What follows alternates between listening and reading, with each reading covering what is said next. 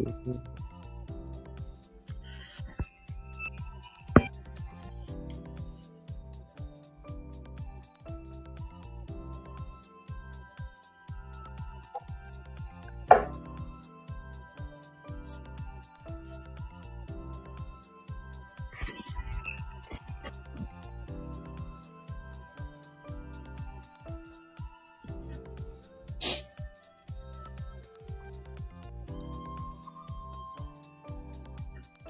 はい、えー、どうも、こんばんは。ということでね、今日も夜来て、夜ライブ来ていただいて、ありがとうございます。はい、ということで、えー、皆様からの、まあね、雑談ライブとかって形で、まあ普通に喋ったりとか、皆様からの質問とか受け付けてます。あ、ココさんどうもこんばんは。ありがとうございます。お仕事お疲れ様です。どう？な、慣れたって聞いたらおかしくない？おかしいけど、どうですか？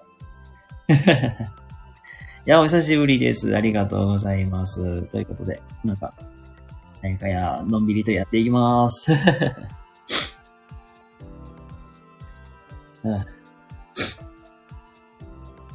風が強いせいか、なんというか、鼻の調子も悪いし、大変、ああ、まあ確かに大変だよね。まあ一年目はまあそんなもんかな、本当に。だからこの1ヶ月がもうほんま勝負っていう感じかなと思うんで。え、えっと、あれだよね。今1年生持ってるんだったっけ？これがさ、これね、最近、僕も最近知ってんけど、僕の妹も実は、あのー小学校の先生に、まあ今年で2年目なんやけど、なんと2年目は、えー1年生を持っています というね、なんかそんな話をしてて、なんか一番入学式がめちゃくちゃ緊張すると言ってましたね。あの入学式の大風物詩といえば、名前読んでいくってやるシーンですね。まるまるさん、はいとか言って。なんかそんなのね、なんかすごいや、なんか今めちゃくちゃ緊張してるとか言ってたな、言ってたなーって。ああ、マモさんどうも、先ほどはどうもありがとうございました。まあこんな感じでやってます。緊張しましたよね。うん。緊張するよね、本当に。いやー、先ほどありがとうございました。いえ、こちらこそ。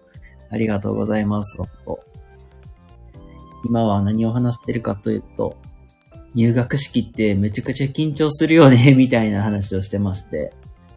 いや、もう、ここにいるココさんと、僕の妹がね、なんと、小学校の教員やってまして、なんかそんな話をね、してました。あの、ここのマモさんもね、すごく、先ほどライブを邪魔したんですけど、すごいなんか雰囲気良くて、もうなんか話の内容とかもなんかザ大人みたいな感じだったんで、なんか、のんびりと長居させていただきました。本当ありがとうございます。そんな、入学式でプレッシャーで倒れた子いましたよ。いやー、うわー、そうなんだ。あれだよね。うわー、どうしよう、どうし、大丈夫かな？みたいなね。あなるほどな。確かにな。あ、そうなんだ。けどさ、雰囲気もさ、大人の、なんか結構、みんなさ、みんなすごいなんかも、ま、マナーいいからさ、いやすごいなんかお話しやすかったなと思って、思いました。あ、また来てください。ありがとうございます。また行行かせていただきます。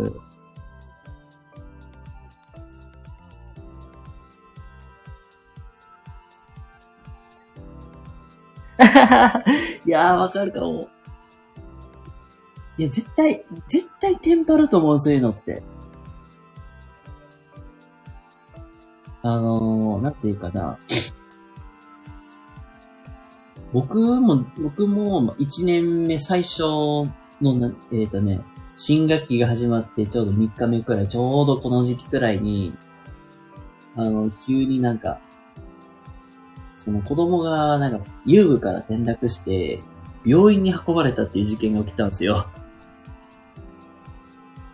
で、朝、朝来て、なんかそんな聞かされて、頭真っ白になって、やば、どうしようってなって、で、本当やったら、あの、僕も救急車乗って、ついていかなあかんかってんけど、あなた、あなたは自分、あなたは、まあ、自分のクラスも持ってるから、僕らが、僕が行くから、あなたは授業してこ来いって言われて。まあ、その日は学校残ってやったんですけど、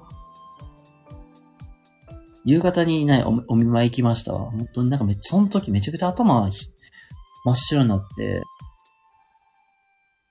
やばい、本当なんかすごかったなって。今でも覚えてるんよ、実は。いや、普通は授業できるかになるよ、そりゃ。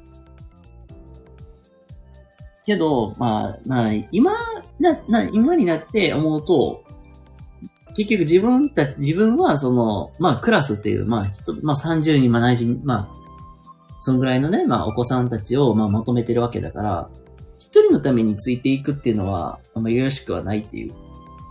まあまあね、まあ状況、まあ状況にもよるんやけど、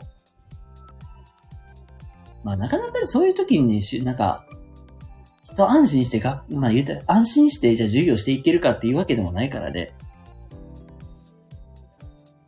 そう、怪我は怖いよ、本当に、マジで。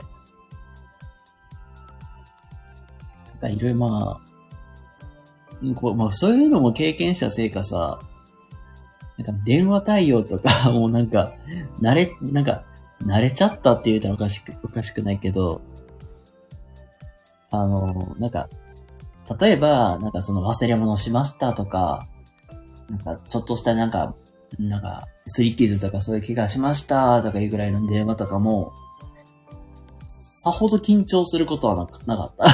実際。ね、責任者立場ならヒヤヒヤしますよ。で、まあ、そう本当にそうよ。学校なんてもう何、いつどこで何が起きるかってわからないからね、と。だからもう、いや、まあ、プレッシャーというか、ピリピリした感じっていうのも、なんか子供たちで帰るまではね、ずっと続くかなと思うと。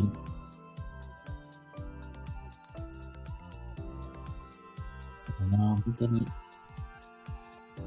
まあ、一年目はね、本当にいろいろね、経験させてもらったこともあるし、なのでね、一年目はね、一年目でそれなりには楽しくできました、マジで。まあそうそうそう。子供たち同士の問題とかなんてね、なおさらないよね、ほんと。だからね、もう本当によくあるのがさ、ドッジボール当てられた、当てられてない問題とかさ、あと、鬼ごっこ、お前鬼だろ、鬼じゃねえだろ、みたいなそんな話とか、あの、言ったらタッチ返しありなし問題とかさ、まあ、大人、まあ、大人の視点からしたら、しょうもねえってことでも、まあ、子供たちってそういうのってめちゃくちゃ真剣やから、まあ、そこでね、なんか、殴り合い、まあ、殴り合いというか、叩き合いというか、まあ、そういうのってして。どっちも、そうそうそうそう。だか別にね、誰が鬼になろうがならまいがもう、大人としてはどっちでもいいやろうと思う。本当にな、ある。いや、記憶に新しい嘘でしょ？うん。だからね。うんだ。そのね。新しい、まあ担、初めて担任するとか、その教員になる方とかは、まあ、普通教員って、まあ言ったら、ね、勉強を教えるとか、そういう、なんか生活指導までするって、だまあ、まあ大体なんか、宿題出しなさいよとか、ルール守りなさいよみたいな、給食ちゃんと食べなさいよみたいな指導とかするだけと思ってるけど、そこにプラ、まあ、プラスで言ったら、対人関係とか社会性っていうお勉強も、学校の先生でしなきゃいけないから、結構やることは多いのよね。だから、これも、なんか、これも、自分もなんかそれはなんか学校の先生になってから、なんか思い知らされた部分でもあります。なんか、言うたら、先生、まるまるくんがまるまるした。そうそうそう、めっちゃある、めっちゃある。ほんまにある。これもめっちゃあるんやけど、こういう時にどう相手するかとか次第で、あの、あ、先生は何でもかんでも話聞いてくれるんだ、みたいな。っていうのもあるから、えっ、とね、これをなんかもう専門用語で言うと、まあアドバルーンって言って、揺さぶり行動みたいなの一つでもあるんですよ。最初の1ヶ月くらいってめちゃくちゃ担任の先生どんな人かって見てくるから、ここでもう子供たちにどういう態度を示すかっていうのによってだいぶ変わるんで、ここがすごく大事にはなってきます。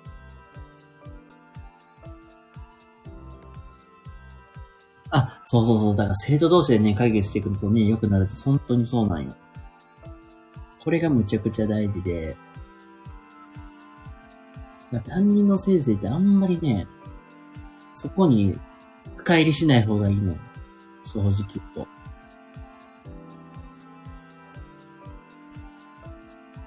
うんとね、だから、言ったら、これはなんか、ベテランのおっちゃんの先生に教えてもらったやり方で言ったら、先生はなんか第三者の立場で話を聞くだけ聞いとく。で、お互いに、まあ、当事者同士でこう、あの、討あの討論させといて、手が出、出そうになった瞬間に、うー言いながら出てくるね。っていうので、やった方がいいよって言われて。まあ、これもやり方様々なんで、まあ、どれが正しいかとは言えないけど、まあ、それはそのやり方も、ああ、なるほどなと思った。だから、あのあんまり口出しはしない。でも結局なんか、モデレーターみたいに、あなたはここが悪かったね。じゃあ、じゃあ次気をつけようね、みたいな感じで話を求める役が一番いい。ああ、無理やり謝らせるのも良くないですよね、って。うん。無理やりは難しい。本当に。これも、あ、これあったな、一回。これね、僕が1年目の時にやった話やねんけど、かたくなに俺はやってないっていうのをずっと言ってて、でもこれは別の先生と一緒になってやってた案件でもんねんけど、俺はやってねえで、なんかみ、周りのが全員なんか、やりましたっていう感じやのに、その子だけ俺は知らねえ、や、知らねえじゃねえけど、やってねえよっていう感じ。こいつの言ってが違うし、みたいなことでずっとなんか反発してて、で、一週間後とかになんか、なんか保護者会、保護者会だけど、PT かなんかの行事で、たまたまそのお母さんとばったり会うことあって、で、まあなんか話は聞きました、みたいな感じで。うん、まあ、うん、どうなんだろう、みたいな感じで振られたことある。あ、僕はもともと小学校やって働いてました。あの、経歴をざっくり言うと、僕は、はえっ、と、まあ、学、大学、まあ、学生、大学生卒業するまでは、まあ、教育学部で、うん。言ったらバリバリなんか、教員になるためにずっと勉強して、卒業後はもう採用試験も現役合格したんで、まあそのまま学校の先生、小学校の教員として、まあ大体2年働いて、でまあいろいろなまあいろいろまあそういうきっかけで実は転職して、まあ今は学校現場からは離れてるんだけど、まあ、療育の現場でまあ現在はスタッフとして働いてますっていう、まあそんな感じです。まあ結構療育の現場でもそういうのはよくある。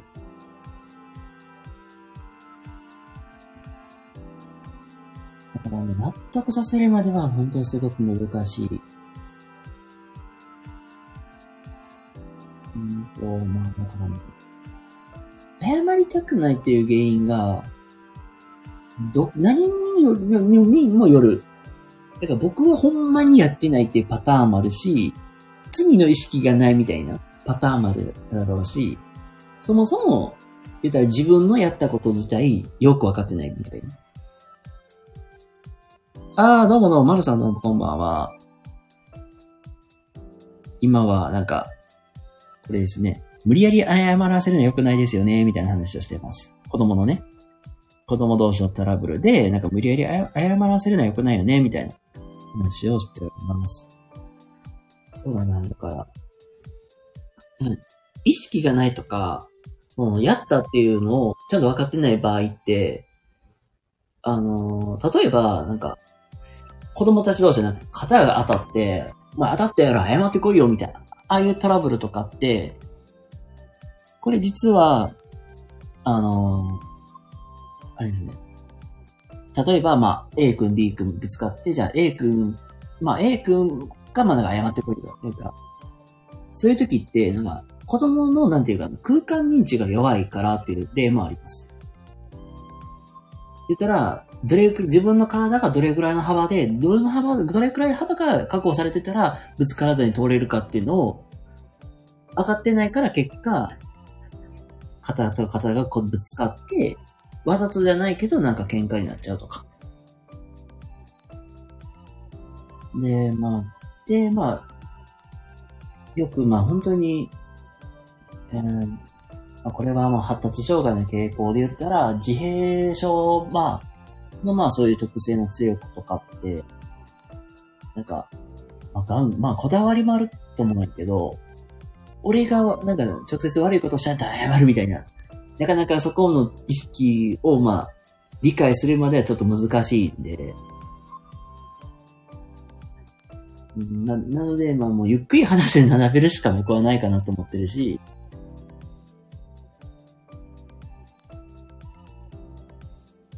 あもっとなんか、その子がわかりやすいように話してあげるっていうのがいいかもしれない。あ、ママさんまた来ます。ありがとうございます。ああ、そっかそっか、なるほどね。ごめんなさいね。なるほど。サラリーマンのイメージで話してるので、教育現場が、ね。そうですね。もともとは僕が、まあ、教育現場で働いてた人間でもあるんで、実際ね、なんか本当はそっちの分野の方の勉強めちゃくちゃしてたから、まあそっちの分野のこともだいぶ、結構、勉強も、それが今も経験で活かせてるのもあるんだけど、うん、だから、謝らせるってなかなか難しいね、本当に。ちゃんとその子が、まあ、自分が悪いことをしたんだっていうのをちゃんと分かっていれば、まあ、まあ、そこで謝りやすくはなるけど、なかなか謝りに行くのが難しかったりとか、そもそもなんていうかな、どういう、なんていうかな、形でフォーマルで謝りに行かなきゃいけないのか。っていうのをわからないお子さんもいるから、まあ、そこはもうなんか保育とかの考え方と一緒で、もう先生がもうデモンストレーションしてあげるとか、っていうのがいいかもしれないかなって思います。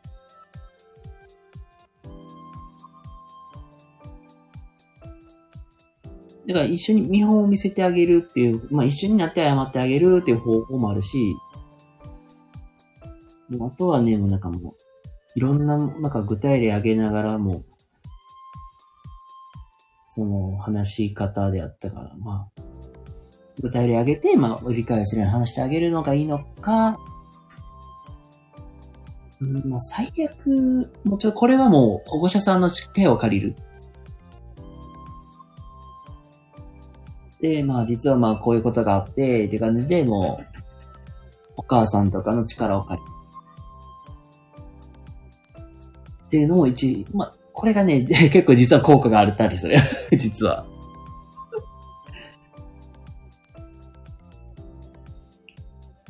これはもう、言ったら、これはもうなんて、信頼関係がちゃんと築けてない場合とか、まあ、言ったらこういう時期とかめちゃくちゃ有効かなと思う。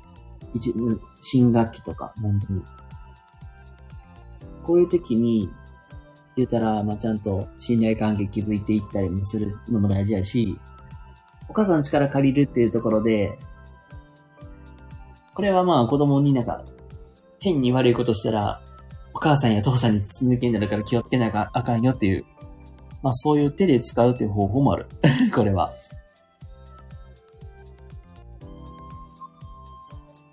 だから、まあ、うまいことを、あの、保護者の方を使うっていうのも一つの方法です。あ、親がついそうそうそうそう。ただしね、この内容の伝え方はちょっと気をつけた方がいいです。内容の伝え方次第で、もしかすると、あの、親が逆に敵に回ってしまう方もあるあるんで、まあ伝え方気をつけながら、まあ、話していくといいかなと思います。親御さんの、まあ、そのハートをつかむというか、信頼を築くってなったら、まあ、本当になんか丁寧な対応と、もう言ったら授業をしっかり作る。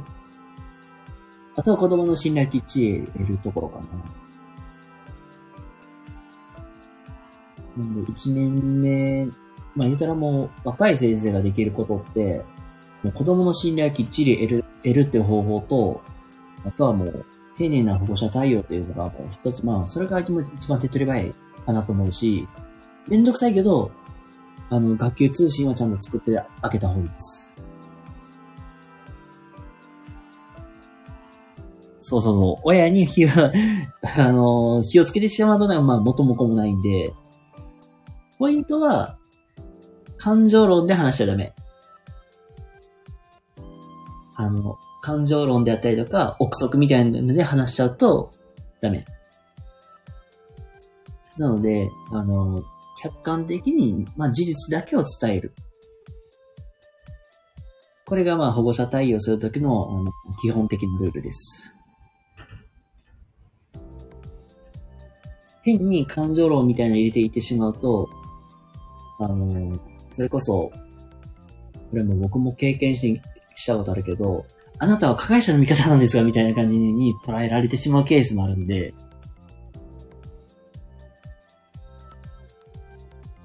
そうですね。まあ、まあ、頑張るのも大事だけどね、がん、まあなんか、休む時間も大事だよっていうのは言っときます。本当に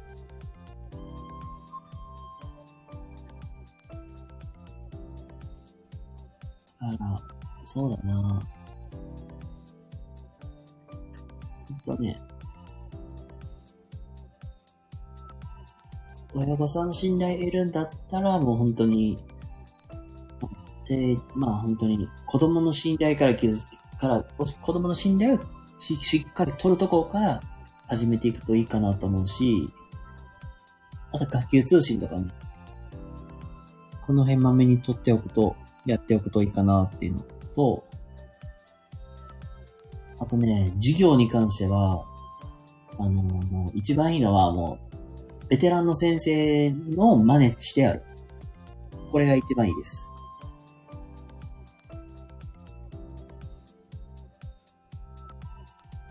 だからね、例えば、うんと、まあ、これは毎回できるわけではないんですけど、あの、授業終わりの板書を、写真を撮らせてもらう。これは僕が、まあ、働いてた時の、隣の先生が、まあ、毎回毎回、あの授業の板書を写真で撮ってた、撮ってるっていうのがあったんで、これがね、意外と、あ、このやり方いいなと思ったんですよ。言ったら、あの、教材研究の時間が省けるっていうのと、省けるって言ったらおかしいけど、こういう流れでやったなっていうのをで記録に残せるのと、あの、僕が働いてた時コロナもまあ、もろかぶりやったんで、言った例えば、ちょっと、休んでた子とかが、まあ、お勉強するときに使えるようにっていうので、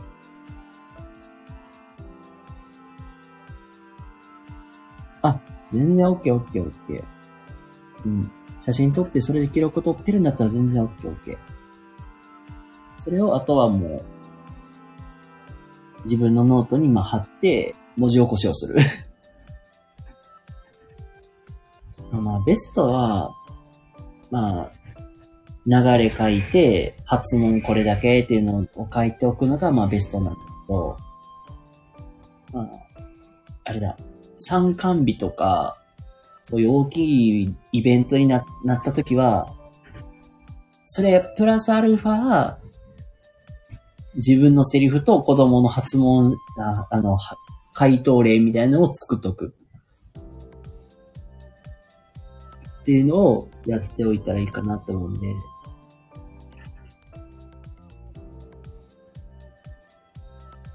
もう毎日やってるので、もう本当に全然もう偉い、本当にちゃんとやってるのは OK。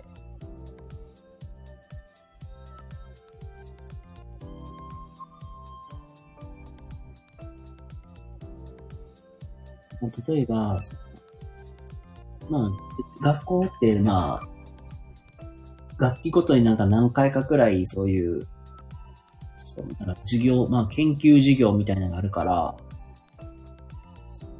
そういう時とかやったら、違うクラスのお子さんを使って 練習するとかも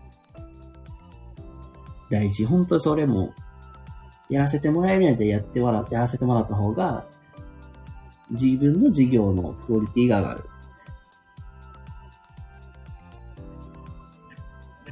ね、一年目はなんか無理して、まあ、私やりますとかやらな、までは言わなくていいけど、まあ、チャンスがあればやってもいいと思う。けど、若手の先生ほどそういうのやらされるから、まあ、逃げてても結局来るってわけです。本当に。まあね、今後もね、まあ可愛いよね。一年生のとかってまだ、保育園とか幼稚園から上がってまだ間もないお子さんたちだからさ。まあ可愛いし、まあトラブル、まあ喧嘩の内容も可愛いしね、ほんと。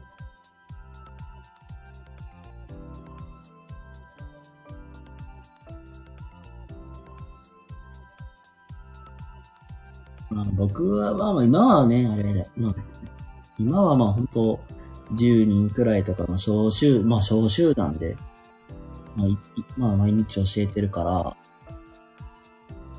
僕ら、まあ言ったら学級経営とかもともともないんやけど、まあ余裕が出てきたらね、子供を笑わしてもいいと思う、本当に。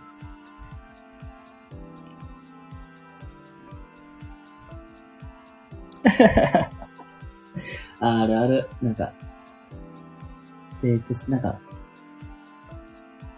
ママって間違えていい呼ばれるやつね。女の先生とかね、やっぱり、男の子とかはそういうのなんか、母性的なところに魅力惹かれるんだろうなって思う。あ、けどね、一個教えと、一個ね、うちの妹むちゃくちゃうまいやり方言うと、あの、去年の今頃、まあ言うたら、始業式で、学級開きしたときに、妹が子供に言ったのがすごい衝撃的だったんで これ言っとくと、ね、何だっけな。先生は、まあ、はい、一年間あなたたちのことは見ますが、なんか、何だっけな。うん。何だっけな。けどめちゃくちゃ衝撃的だったよね。頑張れ人に関してはまあ先生はすごく言うけど、まあ、それはどうするかに関しては、まああなたが、あなたたちに任せますみたいな。っていうことは言ってたのは覚えてるのよ。なんかすげえ、なんかどんな、どんな指導の仕方やねんと思って、すごいびっくりはしてたけど、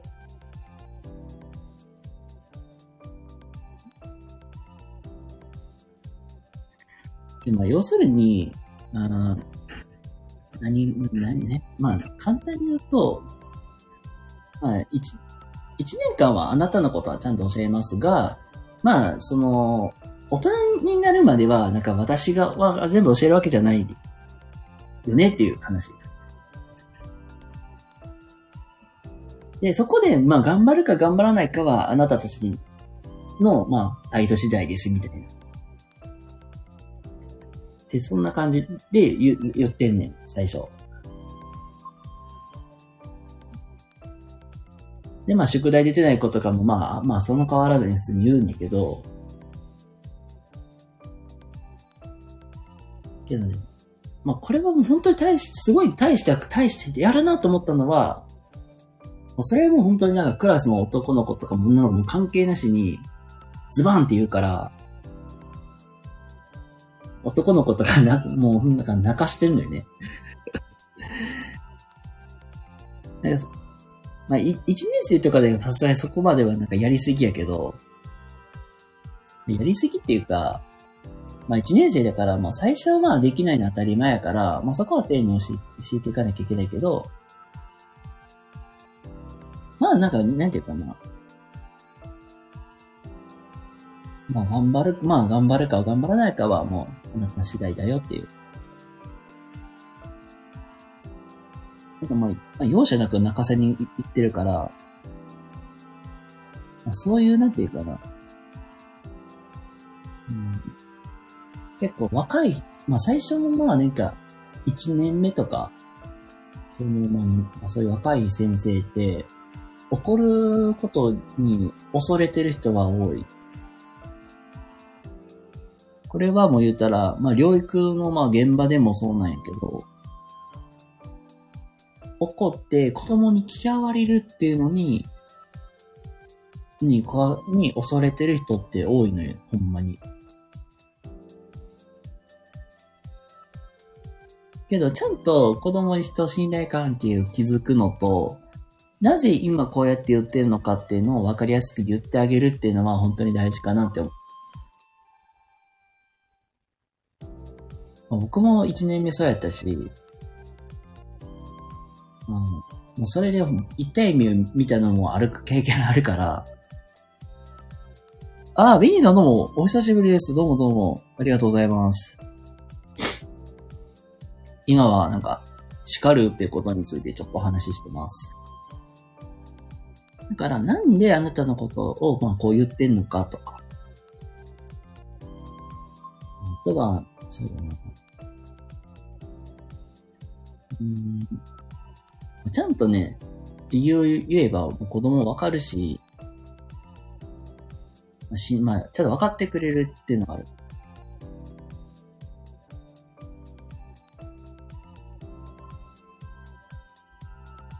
のね、教えてほしいことがあんねんな。はいはいはい。だから、まあ最初、この一週間は、まあ一週間とかまあ、最初一月くらいは、うーんと、ちょっと厳しいくらいでも全然いい。マジで。まあ、優しいっていうの、優しいっていうの時には、うん、あの、まあ、子供からしたら、まあ、いいなと思うけど、優しすぎると、今度はクラスの、あの、言ったら、ね、秩序が乱れ出す原因にもなるから、気をつけた方がいいかなと思います。なので、優しく、優しくするのが大事だけど、時には厳しくっていうのが必要。この絵文字ってどんな気持ちに使うの？え、これびっくりじゃないですかね。なんか、びっくりした時とかに僕使ってるかな。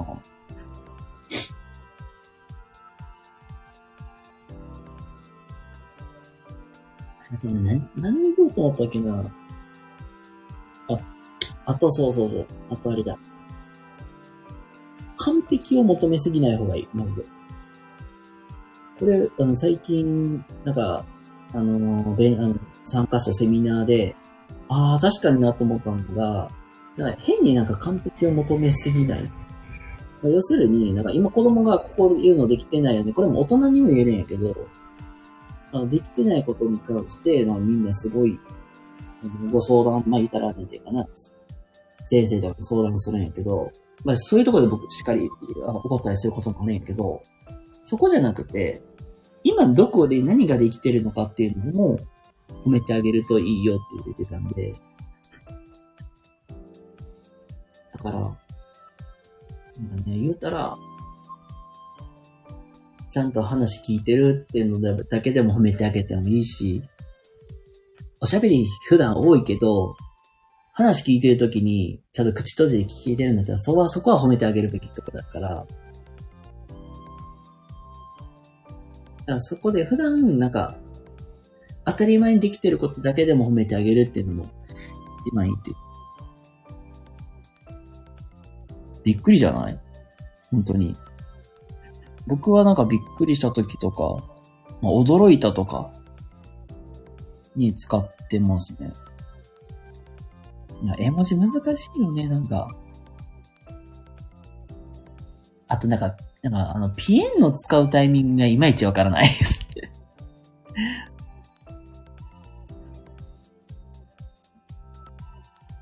あ、このなるほどってやつね。目から鱗が落ちたみたいなね。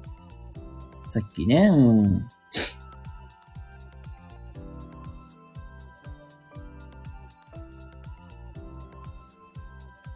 そうだから、僕の大学の時に教えてもらった先生が本当に、あーと思ったのが、うんと、ありがとう。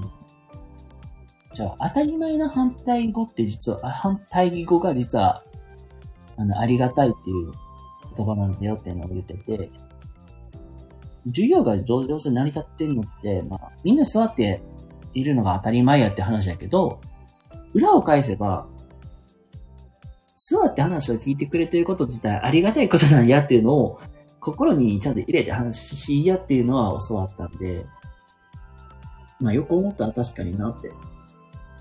みんながちゃんとルール守ってくれてるからこそ、まあ授業が成り立ってるよなって。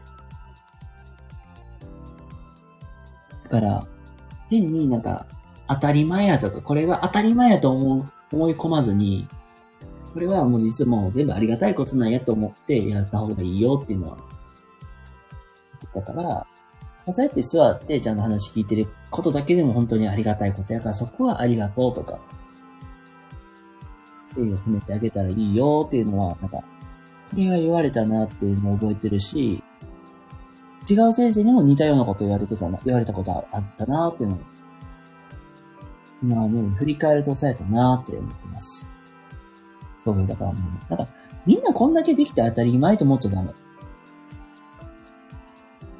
だか、ちゃんと座って待ってる子とかを、ありがとうとか褒めてあげる。だから、すごいねとか。って言ってあげるといい、いいよって言われてましたね。超疲れて、これから帰りますとメッセージした相手から、お疲れだと思いますが気をつけて帰ってくださいね、と、返事が来たので、その方に、ほうほうほう。強くて、そして優しいんですね、と。ああ。驚いたんかな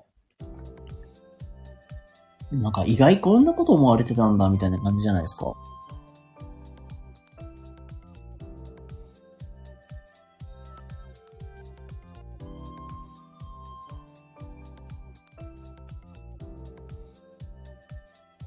まあ、ほんまのことだし、うん。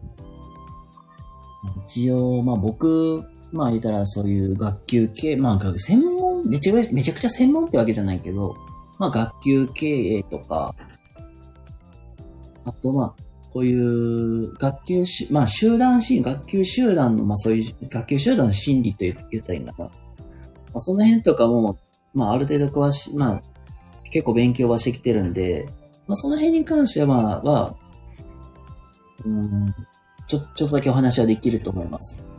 では、例えば、給油テストとか、あれの見方とかも、実は僕ちょっと勉強してるんで、その辺に関しては結構パーッと話はできると思います。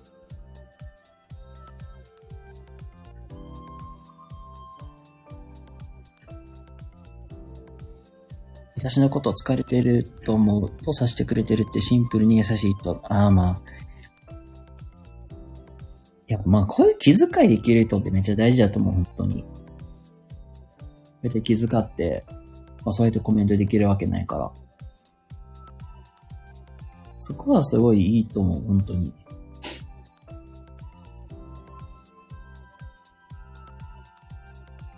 うんう。そやろって。気遣いできる人ってめっちゃいいと思う、僕は。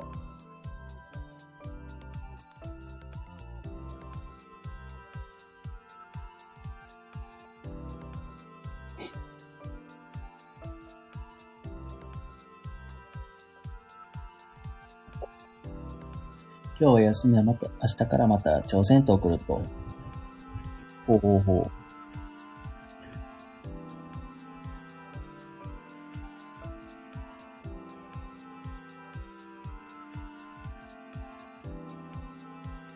まあ、そうやね。まあ、さっき言った通り、まあ、学級経営、まあ、学級集団のそういう心理とか、あと、まあ、自分が、まあ、本業として、まあ、そういう発達とか、その辺の専門もやってるんで、全然なんかもう、え、どうしたらいいですか？とか、本当なんかわからんかったの全然言ってくれたら、まあ、僕がもう答えられる範囲で答え、お答えしたいなと思うし、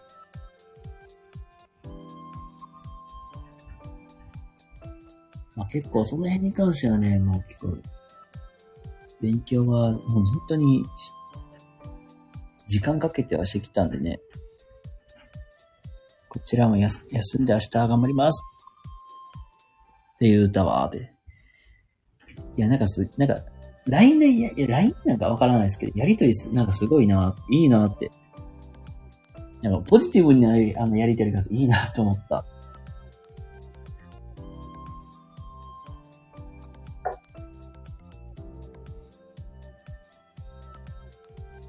うん、まあね。うんあなんて言うかな。学校とかの話で言ったら、うん、子供たちの育ってきた環境が、まあ、大きく変わったんだろうなっていうのが一つあるかなと思います、僕は。そうね。まあね、もう本当に変わったもんね。僕の、僕たちの時代って、DS とか、ちょうどね、僕結構ゲームボーイアドバンスとかやってたから、なんかゲ、あ、じゃゲームボーイとか持って行って、言うたら昔はさ、なんか、優先でなんか友達同士で、なんか、その、顔を突き合わせて、膝突き合わせてゲーム機持って、なんかポケモンとかよくやってたけど、今なんてさ、Wi-Fi がもう入れた家にさ、もうついてる家が多いからさ、Wi-Fi につないで、家にいる状態で、やっぱりゲームできる環境だからさ、もうほんと育ってきた環境も違うし、なんかもうネットでいろんな情報が見れる時代にもなってきて、もうみんな、これ、まあ言うたら、もっともっとなんか、承認欲求みたいなのをもっと欲しがる人って数も増えてきたんだろうなとか。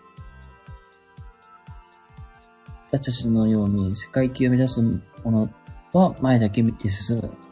後ろ振り向かい。あー。なるほどね。前見て進む未来思考というか、ポジティブに行かなきゃやっていけないよね、みたいな感じかな、じゃあ。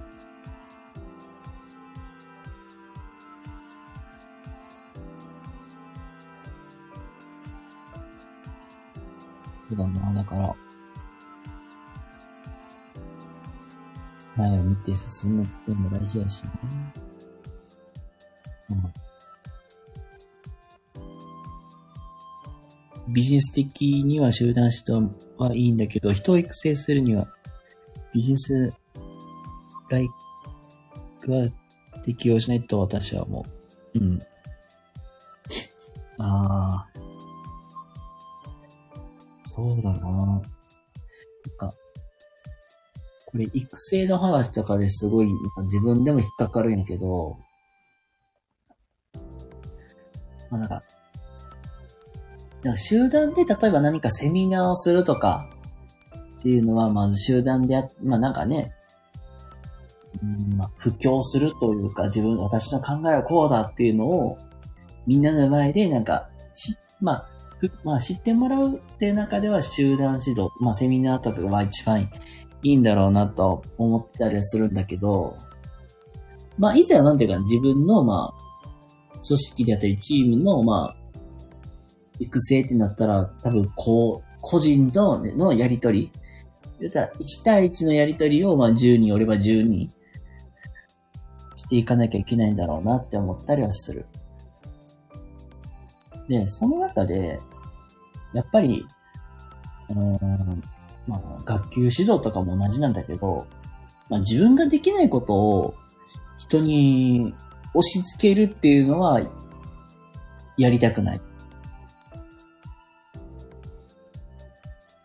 自分ができてないのに、じゃあ人に、まあ、これくらいやりなさいよっていうのは、なんか、子供からしたら、なんでじゃあ先生できてないのになんか僕らにそんなこと言うのって。言ったら、好き嫌いせずに何でも食べなさいっていう指導をしているのにかかわらず、先生が何か残す例えばもうなんか嫌いなもの出てたから、もう隠れてこそこそっと残すみたいな。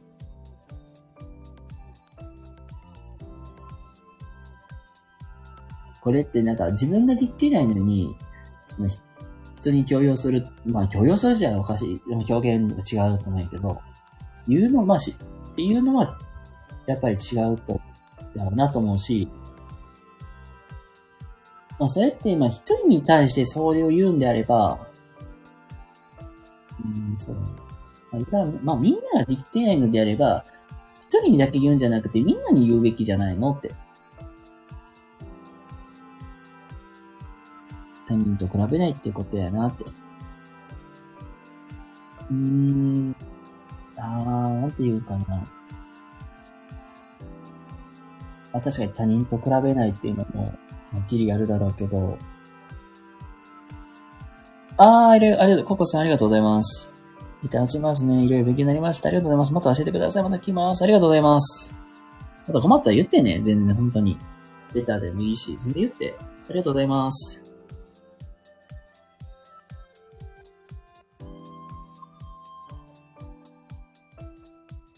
まあ、なんかわか、できてないのに人に、まあ、言うのはやっぱ違うかなと思ってるし、で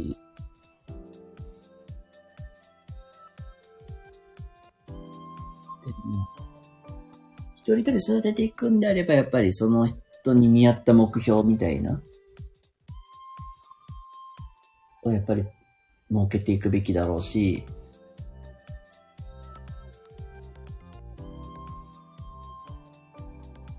うん、なんていうかな。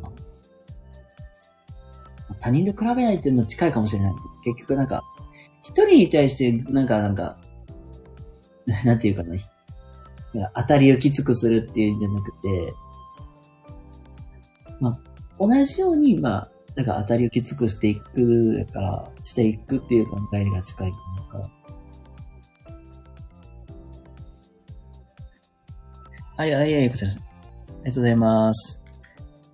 あのね、はい、うん。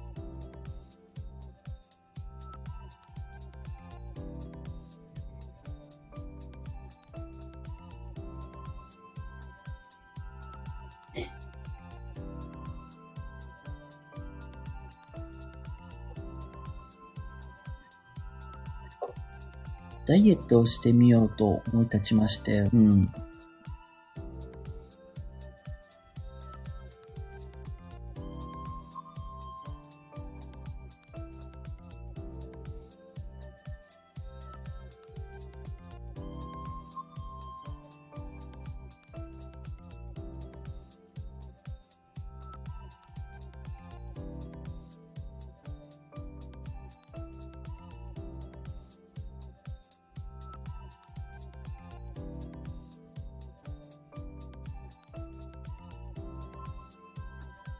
親しい仲間たちと見た目なんてナッシングみたいな本書いていながら、うん。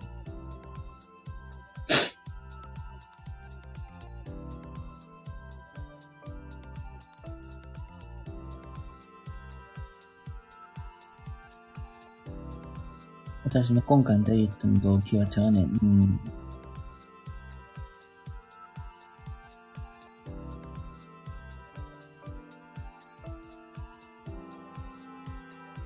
ってても痩せてもどう、そんなんどうでもいいってことは、うん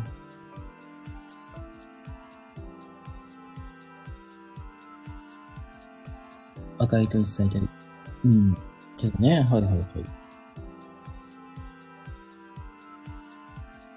お台場の、うん。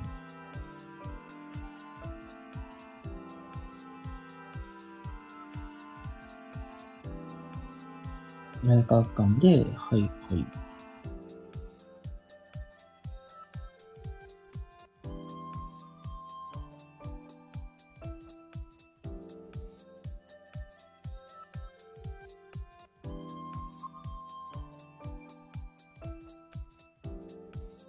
月面重力体験ができるようになり、おお、そんなんあるの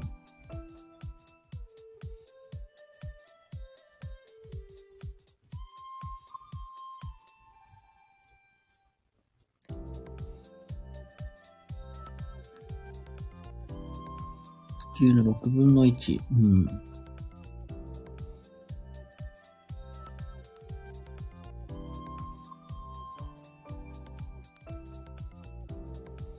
それ体重制限ああ、ええ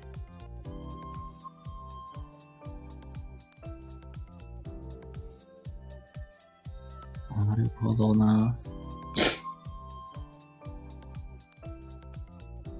うん。その、そのあれか、月面重力体験がしたいから、ダイエット調整してみたいな、そういうことなのかな？なんていうかな。うん、よ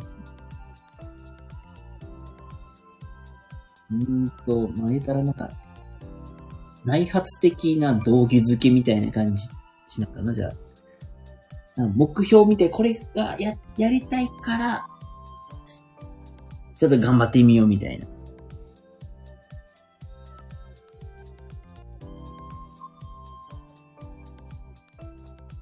ああ、なるほどね。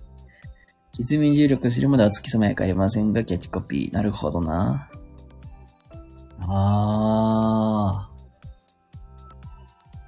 あ。なるほどね。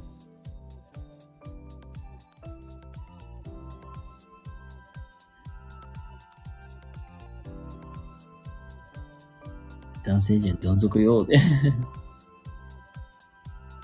まあ、なんか、なんていうかな。あれに近いね。うーん、そうだな。うーんと待ってや、言葉にする難しいけど。175センチくらいのみんなが、うん。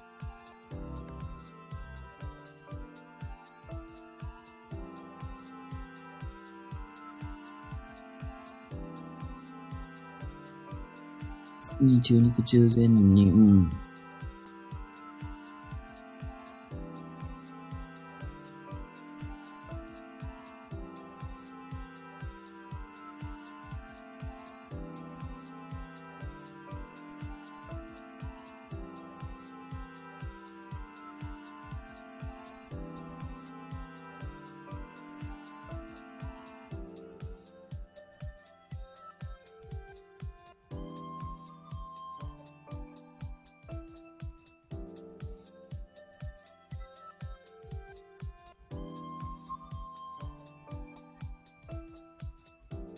月面重力体験するには、あと7、8キロトレーニングで絞れるかっていう。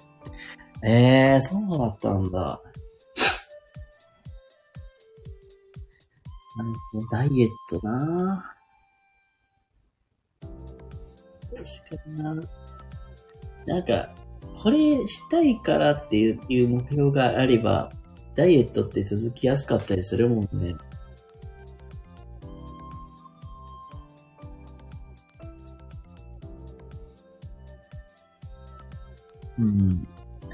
優位で、うん。なるほどな。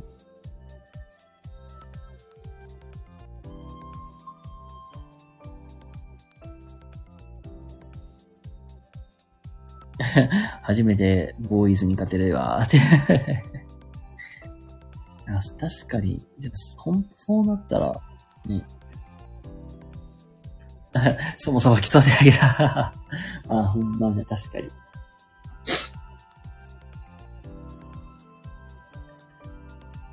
当にな、そうだな。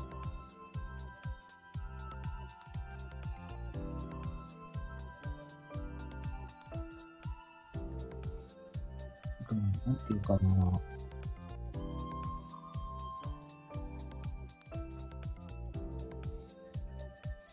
私、女子校出身なんだけど、うんうん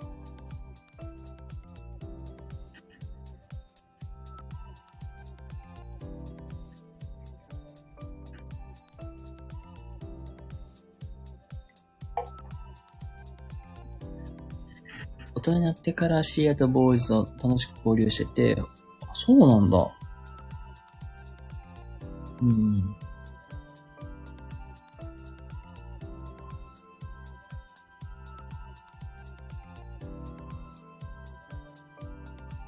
男女共学ってこんなに楽しいんだなって。あー。ね、あれだね、なんか、男子校出身の人が、なんか、女性と話すのがこんなに楽しいんだ、みたいなね。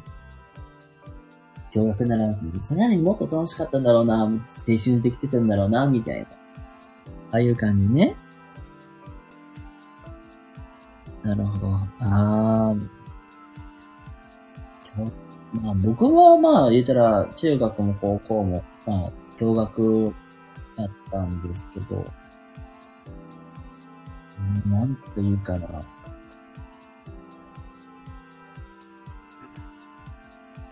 僕はすげえ陰、まあ陰キャなグループに入ってたんで、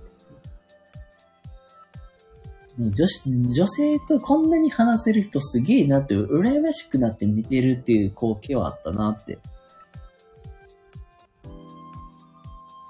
ああ、子供の頃から、ああ、ああ女子校へ行きたかったからええんだって。うん。大人になってから、はあ、はあはあ、男性の友達だけできて、うん、うん、うん。ああ、なるほどね。楽しいって。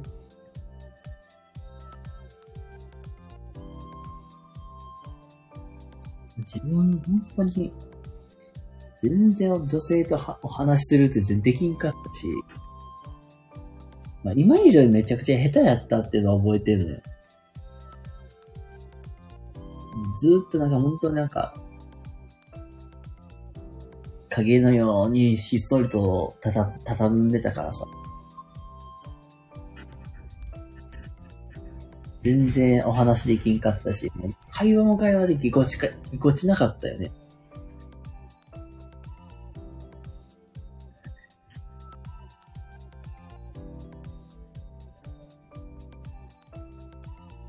今になって、まあ、そこまで、なんか、あまあ、今になって、まあ、ある程度は、パーって話せるけど、あれよね、まあ、だいぶ、まあ、ちょ、まだね、学生の時とかも本当に全然話下手やったからね。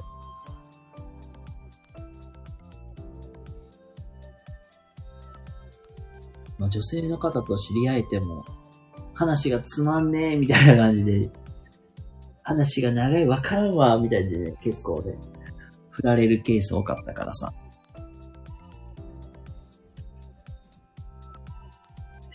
陰キャ、陰キャラからキャラ変して陽キャラになった、ああ、よ、まあ、陽キャラね、なんか、うーん、まあ僕の周りにはいないよな。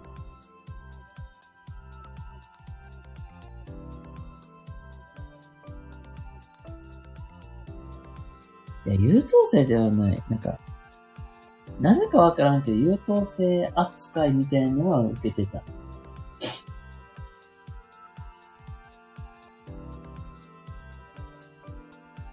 キャラ変みたいなのはね、すごまあ、キャラ変はすぐする人とかすごいなとは思う。よう、なんかそう変わったなと思う。火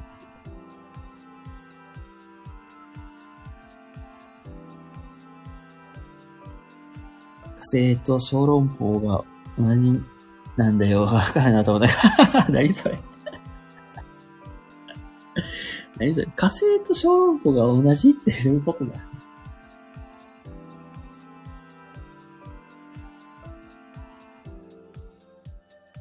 火星には、ええー、何、どういうこと？全然気になるんけど。あ、ロンさんどうもどうも。火星には水や、はあ、はあ、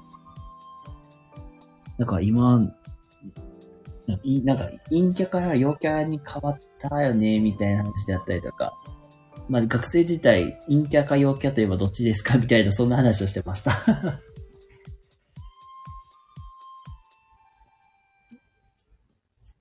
だからまあ、言ったら、あれだよね。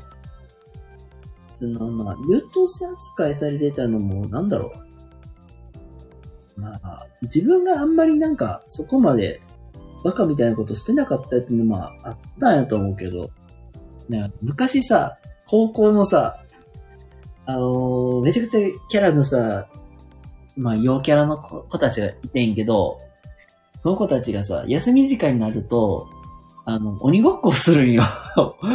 今思えば、おまあ、めっちゃくちゃバカなことしてんなっていう話なんやけど、あの、スリッパ、ちょうど、あの上靴がなくて、スリッパで、全力疾走で、確か教室が3階にあってんけど、3階か、1階から3階までなんか思いっきりダッシュで、鬼ごっこをするっていうね、バカみたいなことをしてたやつがおって、授業が始まってからもそれが続いてるっていうね、面白いことをね、してる人がいたなっていうのをね、あの時、まああの時からあんまり僕そういうのに参加せえへんかったし、もう、旗から見て、こいつらすごいことしてんなーって言って、ちょっと嘲笑ってるっていうね。っていう自分もいた。水や生命体がないじゃんで。かつてあったかもしれないのに、それはね、地球、火星が地球よりずっと小さいから、地球が肉まんで、火星が小籠包、小籠包のと火星、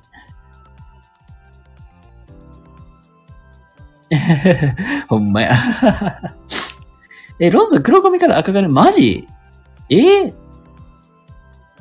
え？ー、なぜ赤になったの？マジで？なんか、その黒から赤に変わった理由を知りたい。なんで地球が肉まんで火星がシャロンポなのよって、しながら。なんか、そんな地球と火星で良くないって話やねんけどね。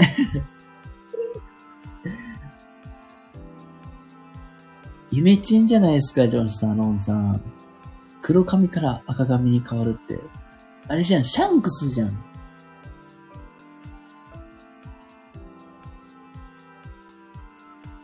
黒髪にしていたら、あ、白髪だとね。あー、なるほど。だから、いそうの子、え、あー、まあ、なるほど。え、え、黒染め、なんか白髪染めとかしないんですか？自分、なんか、あの親父がずっとなんか、白髪染めしてたなっていうのを、なんか、月、月に一回ぐらいなんかそんなんやってたなと思う今覚えてないけど。あ、わざわざ白髪染めじゃなくて赤髪なのか。球と風の大きさの違いに。なるほどね。え、まださ、肉まんの小籠包じゃなくてもさ、なんか、ゴルフボールとかテニスボールとかの例えでよくない？って思ってんけど。まあ、小籠包と肉まんでイメージさせるっていうのも、まあまあまあ面白いんやけどさ。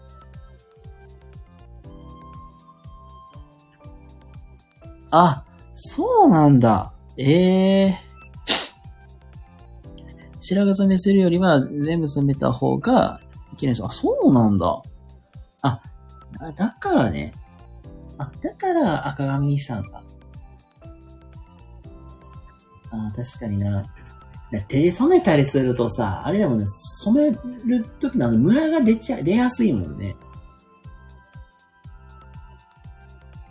これ僕も一時期茶髪にしてたんで、よく美容師さんに言われてたんですけど、あの、なんか、染めるのにお美容院でお金を払うのがむちゃくちゃめんどくさかったんで、自分でやってたんですよ。で、その時に言われたんが、まあ、手でやると、染めムラが出やすいから、基本なんか、下からだから首元とか、やっていくといいよっていうのをなんか教えてもらったなっていうのをって言ってたんですけど、上から順番にやっていくと、上が明るくなりすぎて、だんだんなんか下の方がなんか暗く見えるようになるらしいんですよ。いや、友達がうまいんですよ。ああ、お友達が美容師さんなんでね。なるほどね。ああ、僕26ですよ。ベニーさん。あの、つい先月26の誕生日を迎えたばかりで、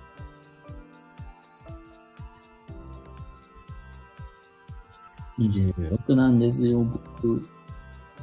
もうとうとう、アラサーの仲間入りになりました。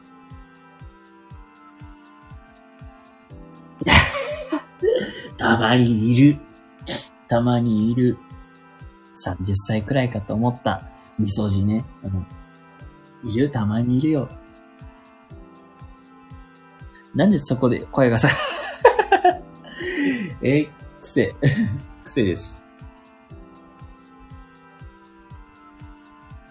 これね、まあ、あんのよ。まあ、別のは、なんか、で、熱で仲良に仲良くしていただいてた方がいるんだけど、だからその人が結構カラオケとかよく歌いに行ってるんやけど、その人がチョイスする曲ほとんど分かってるのよ。ウーバーワールドとかの結構、すごい、初めの方の曲とか、まあ、全然知ってるから、なんで知ってるんっていう流れで、あなた年齢詐欺してるなっていうね、よく言われるんですよ。そうそのカラオケとかで、その、一体なんか、なんかカラオケ、なんかあん、これは本当は良くないんだけど、カラオケ配信をしてて、その人が選ぶ楽曲とかほとんど分かってるから、その人確かに35とかやったかなやってると思うんやけど、なんで知ってんのって言われるくらい。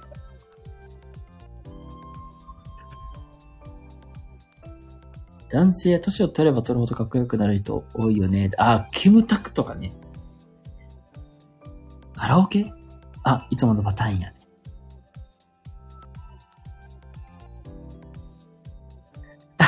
モンデージするところっていうか、なん、なんていうかな。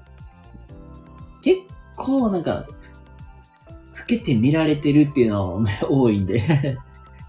でも全然気にしてるってわけではないです。なんか、俺結構見られてるなーっていう感じで、ってるんで。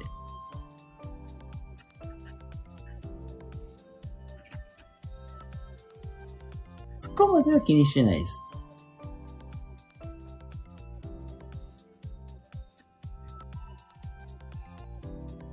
ね、なんか年齢を取ればさ、なんか落ち着きが出てくるとかさ、だかその、大人のあの雰囲気を味わいたいっていうか、いう人って多かったりするよね。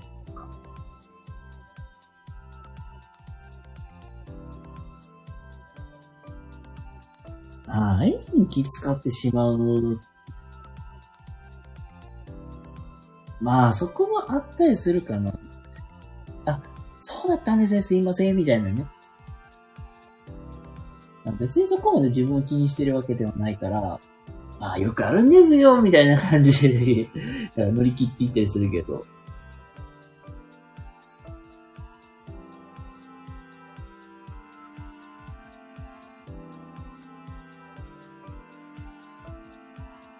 私は今でも信じられない。二十歳以上の年下ボーイズが私を好きになるなんて。ええー、なんかそんなのあったんですか？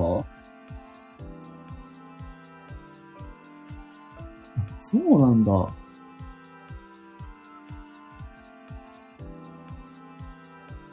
えー、その際で全然いいじゃないですか。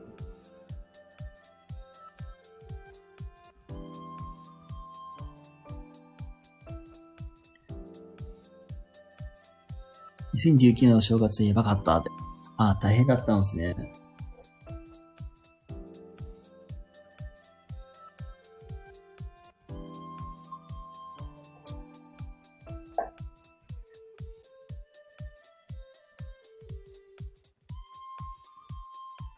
そういう集まりとかあるんかなじゃあ。正月に。正月に彼のママと引き合わさるって特別な意味ありなしで。あー、偶然なのかな運命なのか。親御さんとご対面みたいなね。ええー、お家で、なかなかやね、これもこれで。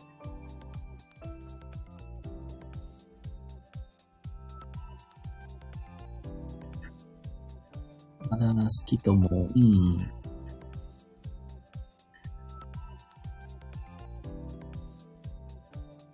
ええー、結婚しても言われてなくて、ええー、どうなんでしょうね。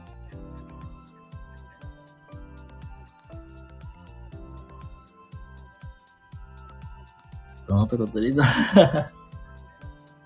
うなんだ。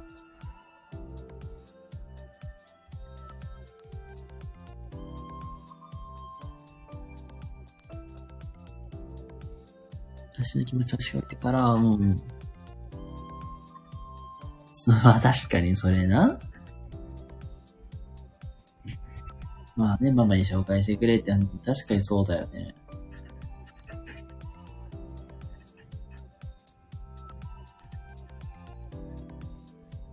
なんか不思議ですよね。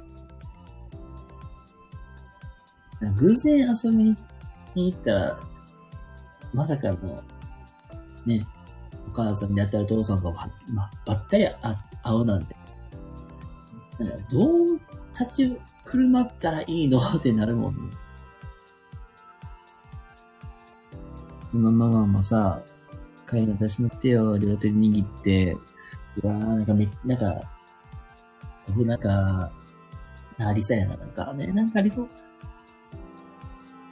うちの息子どうかよろしくお願いしましょう、みたいな。話し方はまた一緒にできる。あー。わー、なんかめっちゃ期待させるやつやん。めっちゃ期待させるやつやん、これ。これ、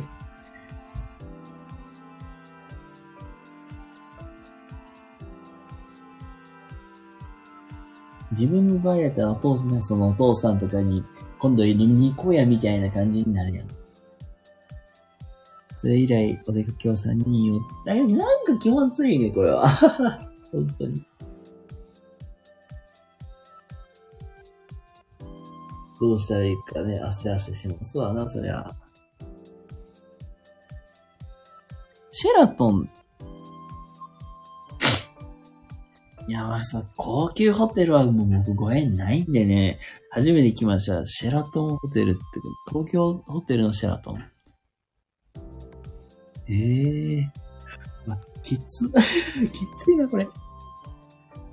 これはきついですね。高級ホテルか、すごいな。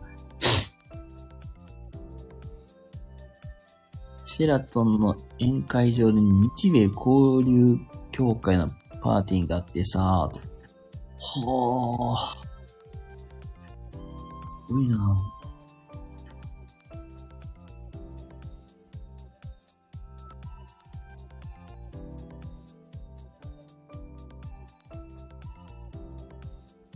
ママと僕とベリーで行こうね。ええー、すごいな、これ。え？えで行ったんだよ。なかなかですね、これ。あ、ライフ詰めてってからさ、はあ。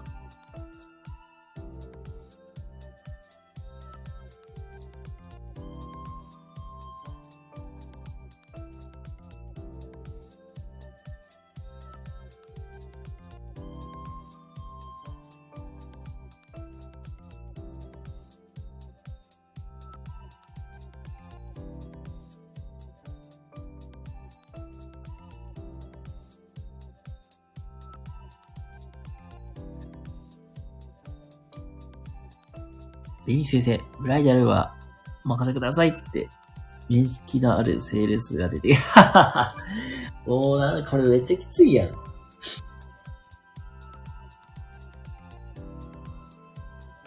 もうなんか、これは、男の人がはっきりせえって話なんですけどね。僕ならなかなかしんどいよ、これ。ほんまに。だから短期決戦だね。なんか、言ったら、僕、僕の目線から言ったら、その、なんていうかな。僕とその女友達と自分の母親を連れて行くわけだから、なかなかしんどいよ、これ。だったらもうなんか短期決戦でも、ねえ、なんか方がマシかなって思ったりする。やだ、プロポーズはまだですのと、僕で言ってた。そう。そのとこ、まあ不思議よね、そりゃ。いや、そ、その雰囲気がなんかね、心地いいのかわからんけど、僕は嫌だから絶対にもう、変に期待させちゃうくらいやったらもう早く決めて言ってあげた方がいいのかなって。って思ったりする。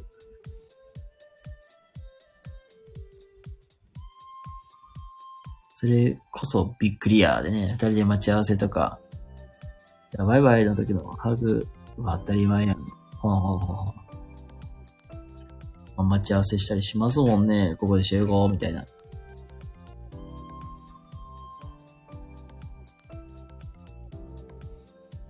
けど、ママの前で堂々とハグするのに、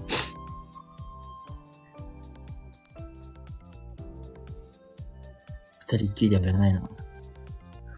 シェラトンのパーティーだと、うん。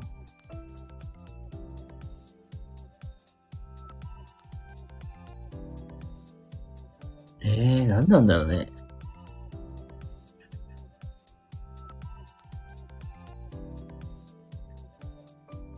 まあ、多分キスとかハグって多分、あれ、まあ、アメリカとか、まあ、どうなんだろう。ね、アメリカとかはね、多分そういうのあるんだろうなって。文文化的になんかそういうスキンシップのそういう交流はあるんだろうなって思うんだけど。どうなんだろうね。まあ、見送りなしはさすがにありえないかなと思うけど。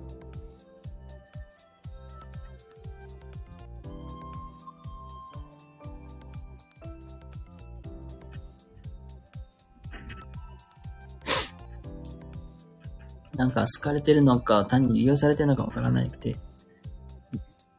で、連絡私の方からだったで。いや、まあ、そ、まあ、その方が良くないっすか？だって、なんか、単に利用されてるだけかなと思ったりするし、普通に。男からややりようって話やけど。やりようっていうか、男から言う、言えよって思ったりするけどさ。まあ、曖昧な気持ち人前でハグとかって。変に期待させちゃうよね、それって。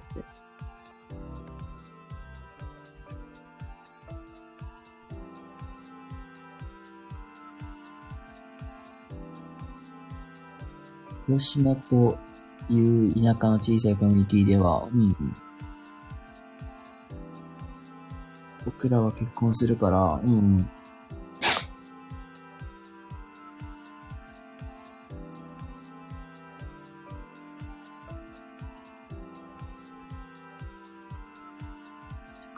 くださいってさ。あ、そうなんだ。ああ、確かに宣言してるようなもんじゃない。まあ確かに。まあ結婚するからっていうか付き合ってるからっていう、なんか、ニュアンスで取られるもんね。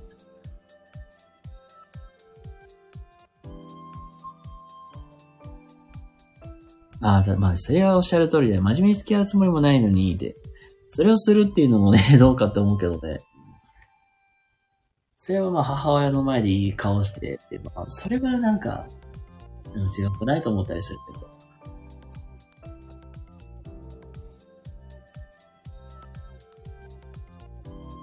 これだけ利用せておきながら、ね、確かにな。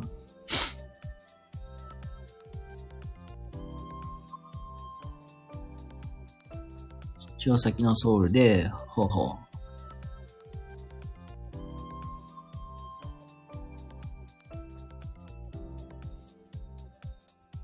う。ママとデートして、うわぁ。うわぁ。いや、なんかちゃんと言えよって。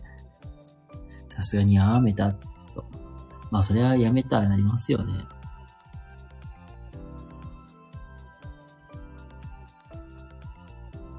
ビッグを見たりするとさ、びっくりしたのは、はあ、はあ、はあ。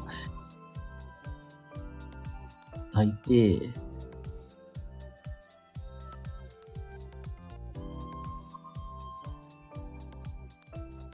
海外出張に行くと、うん。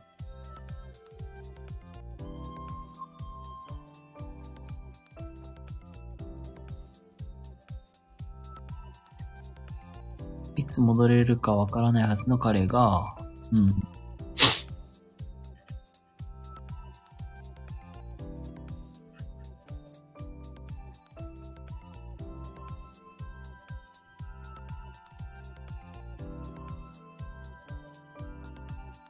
あさって広島に帰るから、週末はいつものレストランで、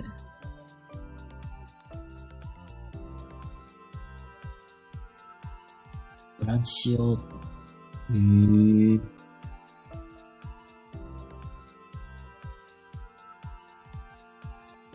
シャンパン飲もうで、うん。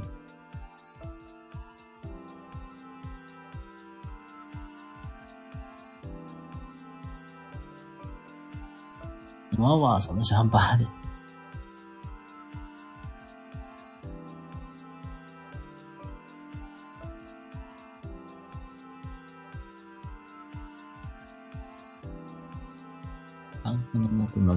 ねえ、もなんか、あれ、なんか、んあれだよね、なんか、なんか、キープしてるっていうか、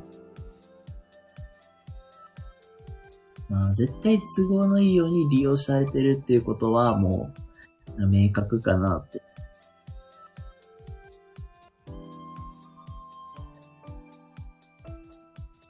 まあ、そうだよね。ね、年の差があろ、あっても、そこ、そこは失礼じゃないっては思う。そのやり方は。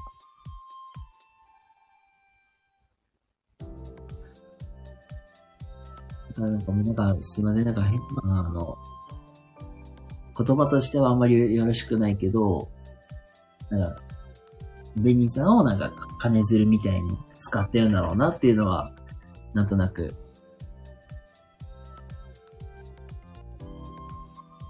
まあ、その、まあ、その通りですよ。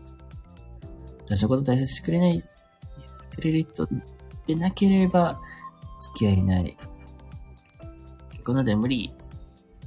ああ、まあまあ、じゃああれですね。なあ、まあ、金持ちほどなんか立ち悪いな、なんか 立ち悪いな、なんか絶対なんか変に利用されてるだけじゃん、もう。立ち悪いな、そういうの。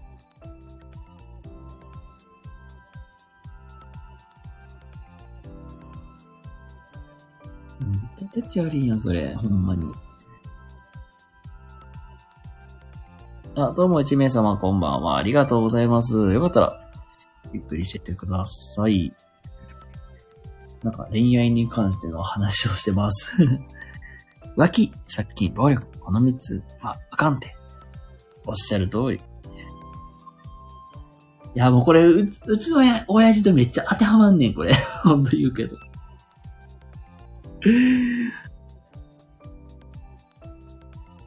これさ、あの、去年の、去年、去年やったかな？去年の夏ぐらいまでの話になってきてんけど、うちの親父がさ、ちょうどまさにこの3つに当てはまっちゃうのよね。いや、まあ本当に恋愛話になってますね。あのー、これね、まあ自分のプライベートというか、話、あんまりこういうのしたしたことないんやけど、まあ、うちの、まあ、親父がね、まあ、そう、本当に、まさに、そこの三つに当てはまる感じの人なんやけど、まあ、最初は、なんていうかな。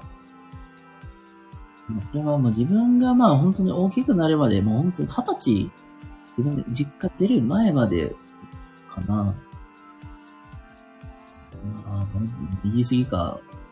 自分がまあ、ある程度、まあ自立するまで、本当に高校生くらいまで、らさ、まあ本当なんか、いい父親っていうか、まあ、そういう感じの人やったけど、まあ、あれだね、なんか、子供って成長するとさ、反抗期みたいなのあるじゃん。うるせえよ、クソババア、クソじじいみたいな。まあそういうじ、まあ時期もあっ、あって、まああるからさ、まあなんか相手されなくなってきて、で、だんだんだんだんなんていうんだろう、そこから、まあもともとうちの親父もすごい浮気癖みたいのもあったし、あの、まあちょっとまあ自己中、自己中みたいなところもあるから、なぜかわからんけど、わけのわからん借金とかしてきたりとかしてたからさ。でもそれがね、まあ、まあ僕が高校、まあ、卒業して、まあ、大学生になってから、まあなんかそういうのがずっと続いとって。で、もうとうとう、まあこれは、なんていうかな。父親としてもこれ、ここはなんか尊敬できない部分でもあるし、だ、だとしても、や、や、やってることはもう、ま、間違いなくおかしいやろっていう、ラインまで来と、来て、結局、自分がまあ大学卒業して、まあ就職するタイミングで、まあちょうど、まあいろいろと、まあ離婚みたいな感じにはなったんだけど、まあこの離婚に至るまでもまあまあすごかったんでね。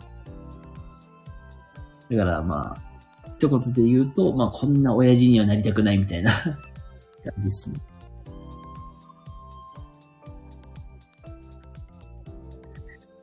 確かにこの浮気と借金と暴力はね、本当にやっちゃいけないことでもあるし、まあ、借、まあ、借金はね、多分しゃあない部分もあると思うんですよ。だけど、だからってね、浮気と暴力はマジで、でも、この反応の話した後、彼、過去マイナス27歳は、楽天的すぎて、時々バカじゃないの？と、私のこと。嬉しいですね。あ、あ、そ、それはね、そこか。なるほどね。はいはい。なるほど、なるほど。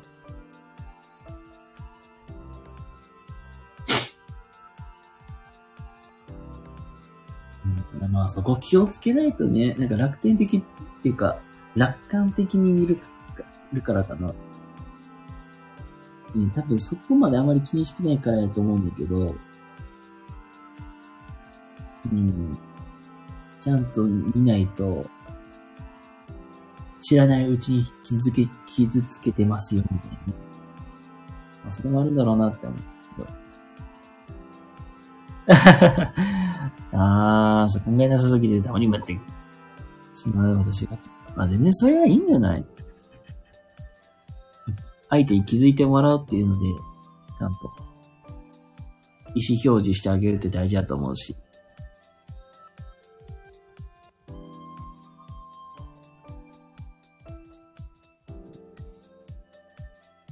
そう、うちの夏にも、にものすごく私が辛い。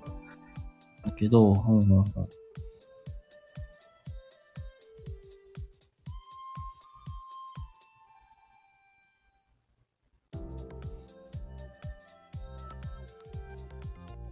それで、一旦年内で、そのように、ああ、そうなんだ。へえー、そっか。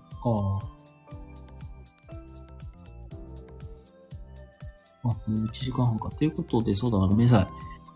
まあ、1時間半ほどね、まあ、のんびりとお話しさせ、お話のんびりと雑談ライブっていう形でやらせてもらいました。っていうことで、まあ、まあ僕も明日は仕事なのでね、ゆっくり休んで、あの、準備したいと思います。ということで、えー、今日もね、一日お疲れ様でした。